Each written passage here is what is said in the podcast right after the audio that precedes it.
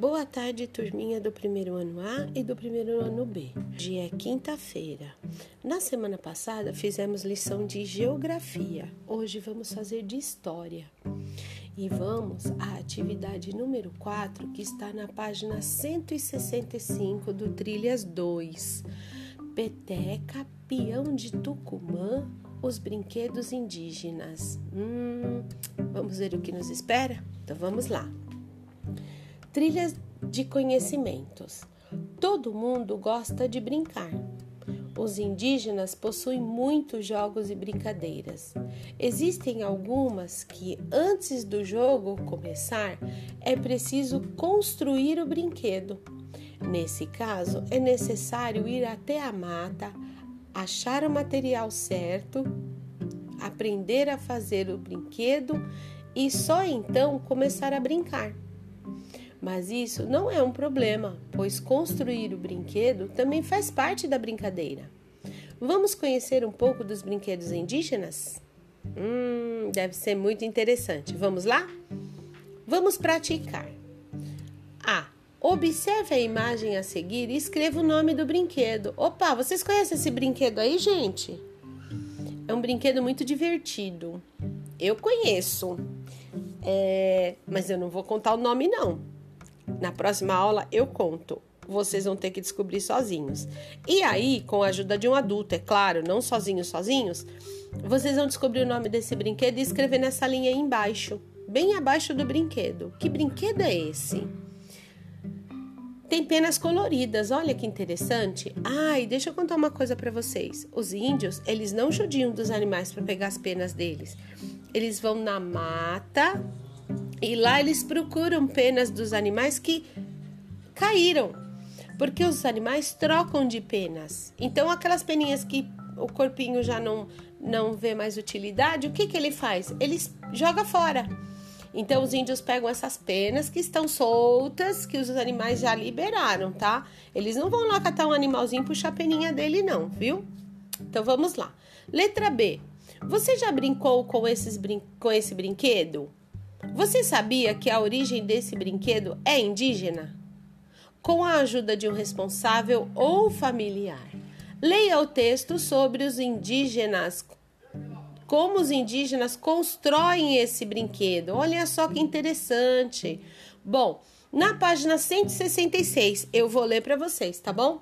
Dos campos do Cerrado do Mato Grosso, onde está localizada a aldeia Chavante, até as florestas de Mata Atlântica e em São Paulo, habitar, habitadas por comunidades indígenas Guarani, este brinquedo passa por várias mudanças. Mangá é o nome dado pelos guaranis a esse brinquedo. O verdadeiro avô das petecas, encontradas principalmente no interior paulista, ó, no interior da nossa cidade de São Paulo. A palha do milho está dentro e fora do brinquedo. Recheia o interior, apoia o fundo circular ao mesmo tempo que amarra as penas com um laço forte e resistente. Esse é o texto sobre os indígenas e como eles constroem as petecas deles. Ai, falei o nome da brincadeira. Oh, meu Deus. Mas tudo bem. Então, olha só que interessante essa foto. São, são é, é uma foto de algumas petecas construídas pelos índios, né? Então vamos lá. Letra C.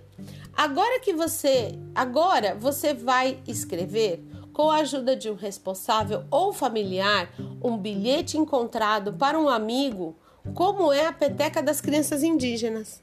Ó, Alguém vai ter que ajudar vocês aí, hein? A escrever um bilhete para um amiguinho é, de como é uma peteca das crianças indígenas. Como as crianças indígenas fazem essa peteca? O que, que tem nelas? Que tipo de material eles usam? Aí vocês vão escrever aí, tá bom? Bom, agora na página 167, letra D. Observe as imagens de outros brinquedos indígenas fabricados pelas crianças guaranis. Olha que interessante, gente.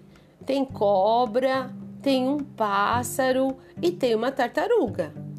Letra E. Agora leia o texto com a ajuda de um familiar ou responsável para saber mais sobre esses brinquedos. Vamos lá, eu vou ler para vocês, tá bom? Prestem bastante atenção. Uma pesquisa sobre os bichinhos guaranis, esculpidos em diferentes aldeias na atualidade, conta que os bichinhos são feitos geralmente em, é, pelos homens, pois a coleta da madeira na mata é o trabalho de e o trabalho de esculpir exigem um pouco de força nas mãos. Assim, as mulheres não fazem muito essa atividade. Os bichinhos que são esculpidos são o tatu, a tartaruga, a onça, jacaré, coati, coruja, tucano, falcão, águia, tamanduá, entre outros.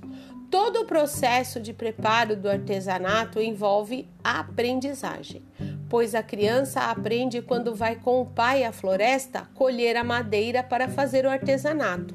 Quando isso acontece, os filhos acompanham e observam.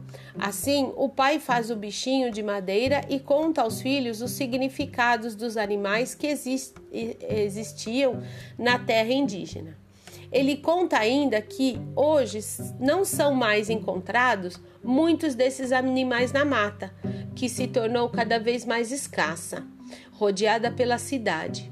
Mesmo assim, a criança guarani vai aprendendo, observando, brincando de fazer o artesanato de madeira até que ela começa a praticar e a esculpir também. Que texto interessante, né? Então, vocês viram que eles falam que, que a mata está cada vez mais escassa? Quer dizer que a mata está cada vez. É, desaparecendo, sumindo. Por quê? Porque a cidade grande está invadindo. O que, que isso significa? O homem está construindo prédios, casas, asfaltando ruas, criando ruas, e isso está invadindo a mata, fazendo com que ela fique cada dia menor, menor e menor.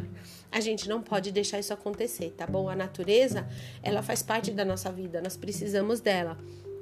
São as plantas que purificam o ar para a gente respirar, né? Então a gente precisa tomar muito cuidado com isso, tá bom?